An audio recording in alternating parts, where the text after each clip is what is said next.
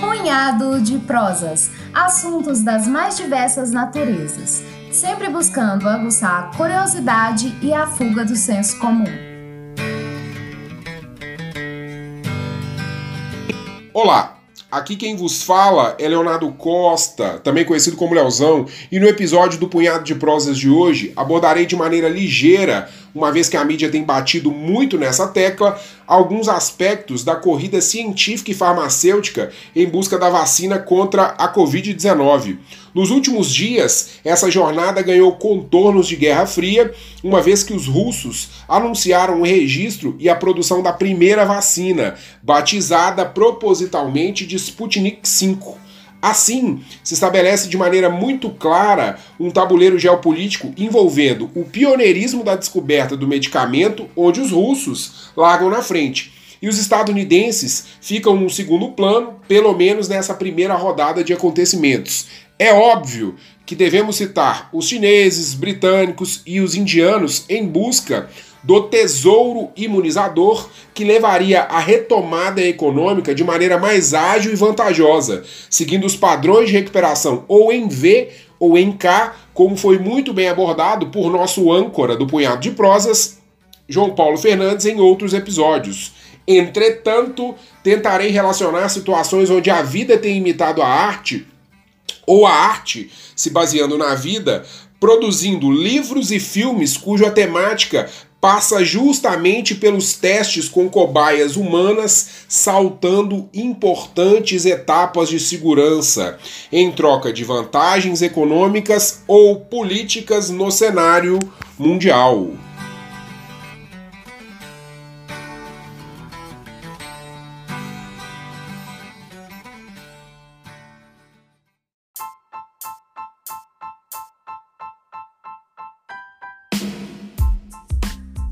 No meio da semana passada, a Rússia confirmou o registro da primeira vacina contra o Covid-19, mesmo sem os testes usuais. Ela se chama, como foi dito, Sputnik V, em referência ao primeiro satélite orbital lançado pelos soviéticos em 1957, e já começou a ser produzida em larga escala no país. A busca por uma vacina tomou contornos parecidos com o período entre 1945 e o início dos anos 90, onde o mundo era bipolarizado, recheado de disputas entre Estados Unidos e União Soviética.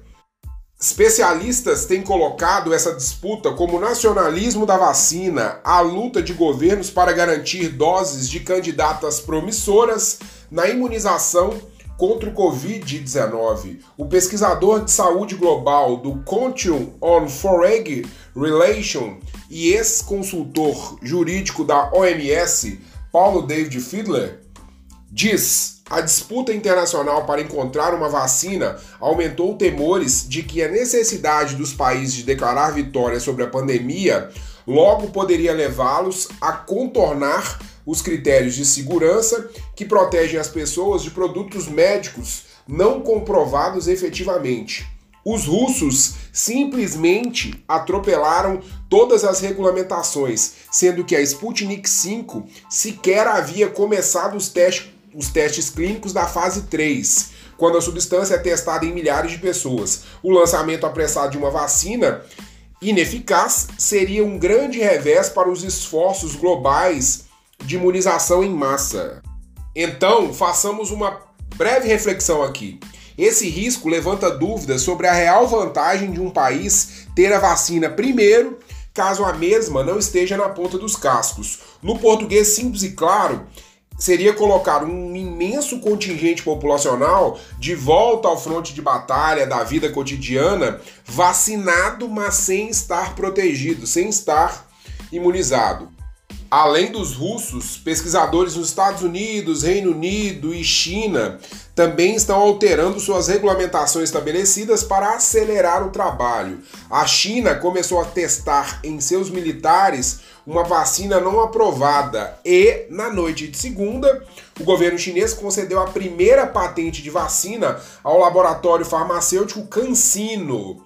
Nos Estados Unidos, o presidente Donald Trump foi acusado por especialistas de acelerar o processo para obter um imunizante antes de novembro e ter vantagens eleitorais. Inclusive, pessoal, talvez essa possa ser a última cartada em busca da reeleição. Voltando ao caso russo, o dia 11 de agosto de 2020 ficará na história como uma data que Vladimir Putin proporcionou uma visão incomum de sua vida privada. Uma de suas filhas foi vacinada contra o coronavírus usando essa nova droga russa. Disse o líder do Kremlin, afirmando que ela quase não teve efeitos colaterais, exceto por uma temperatura é, ligeiramente elevada. Segundo ele, a vacina é boa.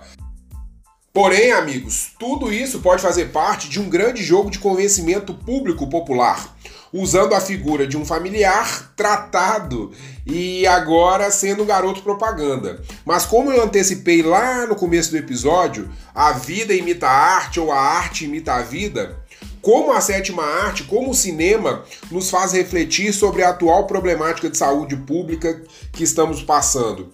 O interesse de grupos farmacêuticos, agora impulsionado por intenções geopolíticas das potências mundiais. Aguarde um pouco mais que continuaremos essa prosa.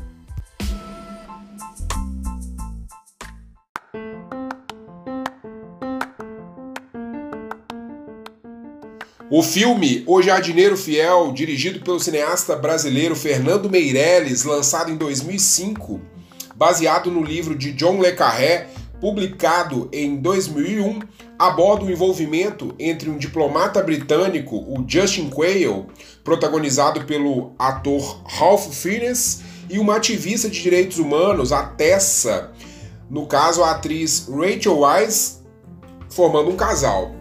Ao se mudarem para o Quênia, Tessa começa a investigar a atividade das indústrias farmacêuticas na África e busca provas de que essas estão testando medicamentos ainda não liberados, tudo isso com a conveniência do governo local e envolvimento de agentes do Reino Unido. O medicamento em questão está sendo desenvolvido para conter uma futura pandemia de tuberculose já mapeada pelos gurus farmacêuticos. Essas indústrias prevêem que terão o medicamento certo para conter a morte em massa da população. Uma economia de milhões de dólares é feita ao se pular três anos de uma etapa da pesquisa e os testes da fórmula diretamente em seres humanos, usando como cobaias populações esquecidas do Quênia. O insucesso nos testes começa a ocasionar mortes, como efeito colateral do medicamento, onde esses óbitos são escondidos no, por debaixo dos panos pelo laboratório. Os protagonistas Tessa e Justin Quayle têm um final trágico ao se opor e expor toda essa trama. No filme, a população, até por suas condições socioeconômicas e de extrema vulnerabilidade, bem como seu baixo nível de informação, não questiona e até vê com bons olhos essa ação de servir como voluntário. No contexto a qual estamos vivendo, a vacina, óbvio, é o objetivo de todos, para que possamos voltar às nossas rotinas, mas não a qualquer preço. É, voltando aí à, à temática central, a lista de países interessados na vacina russa, mesmo sem testes e regulações, já inclui as Filipinas, onde o próprio líder populista Rodrigo Duterte diz que vai tomar uma dose, além de países como a Sérvia, os Emirados Árabes, a Arábia Saudita, o México e o Brasil. Especificamente no estado do Paraná, que demonstrou interesse em testar e produzir o medicamento após um acordo com os burocratas do Kremlin. Segundo Kirill Dmitriev, chefe do Fundo de Riqueza Soberana da Rússia, que bancou o desenvolvimento da Sputnik V, são ao menos 20 países que querem um bilhão de doses da vacina. Voltando ao filme, o diretor Fernando Meirelles contou que a história foi inspirada em um caso real acontecido na Nigéria nos anos 90, quando o laboratório Abbott, A-B-B-O-T-T, testou um medicamento sem conhecimento das pessoas que o utilizavam.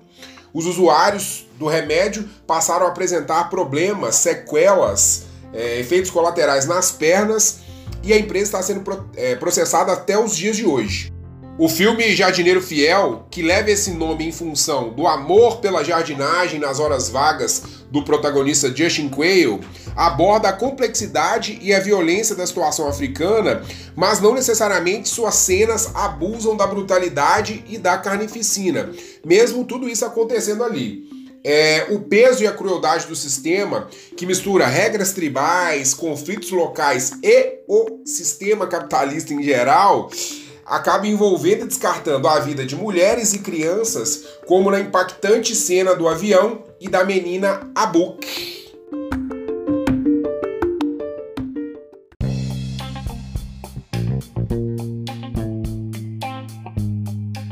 Amigos, o punhado de prosas se encaminha para o final, mas antes eu gostaria de parafrasear Thomas Bolick, diretor do Programa de Saúde Global do Conselho de Relações Exteriores dos Estados Unidos. Abre aspas para ele. O nacionalismo da vacina não é apenas moral e eticamente repreensível, é contrário aos interesses econômicos, estratégicos e de saúde de todos os países. Fecha aspas para ele. O mundo composto por pessoas comuns como nós, sem exceção, clama a vacina o mais rápido possível. Mas à medida que se queimam etapas e acelera o processo antecipado rumo à imunização sem os devidos cuidados científicos, criam-se falhas na contenção da disseminação do vírus. E o problema acaba entrando numa ordem espiral. Esperamos que o contexto proposto pelo filme Jardineiro Fiel não seja reproduzido em escala global, uma vez que em escalas locais temos certeza que isso acontece. Apenas não é noticiado pela mídia da maneira que deveria ser sem querer ser romântico demais, mas já sendo, sabemos que a rivalidade entre russos, estadunidenses, aí no contexto aí da Guerra Fria, e as outras nações europeias, os chineses e num futuro bem próximo os indianos, tendem a aumentar. Mas tais disputas geopolíticas, com claros interesses econômicos, precisam ser ponderadas quando se está em jogo o bem-estar comum. Amigos, essa linda conclusão, cheia de ética, ela pode ser jogada no lixo. Tudo que eu acabei de falar aqui não serve para nada. Por quê? Como a gente entende, nós aí sabemos como que funciona a geopolítica mundial, temos a certeza que os donos do poder estão pouco se lixando para esse, papo de bem-estar e interesse de todos. Caros ouvintes, por hoje é só. Espero que tenham curtido esse episódio. Compartilhe com os seus o nosso punhado de prosas. Lembrando que estamos em todos os aplicativos, todos os tocadores de podcast, no YouTube e também no Instagram. Apareça por lá, participe de nossas consultas. O episódio da semana que vem será montado levando em consideração uma enquete. Na sexta-feira, João Paulo Fernandes estará de volta com mais um relevante tema para reflexões. Um forte abraço e até mais!